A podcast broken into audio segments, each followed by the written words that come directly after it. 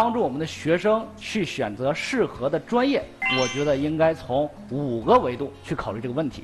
那么第一呢，是我们要是关注学生的兴趣；第二是他的这个性格；第三是他未来从事这个领域的能力；第四呢是这个专业未来的职业发展；第五是关于这个专业的大学的详细的解读。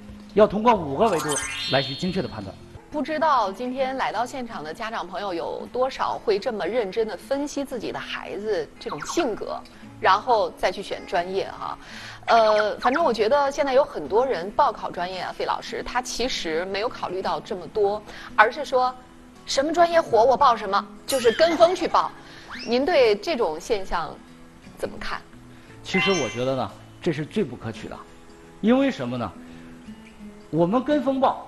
基本上都是来源于网络上的推荐和朋友们的推荐，但是这样的专业都是结合于网友和朋友们对专业的喜好，他们来做这种推荐的。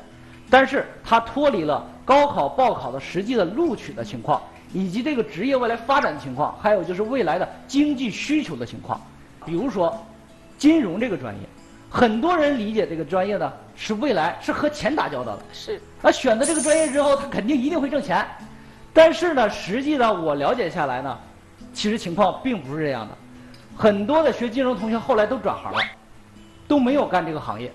还有就是我们大家对他的一个追捧，导致金融这个专业这两年出现了一个啥爆跑热门。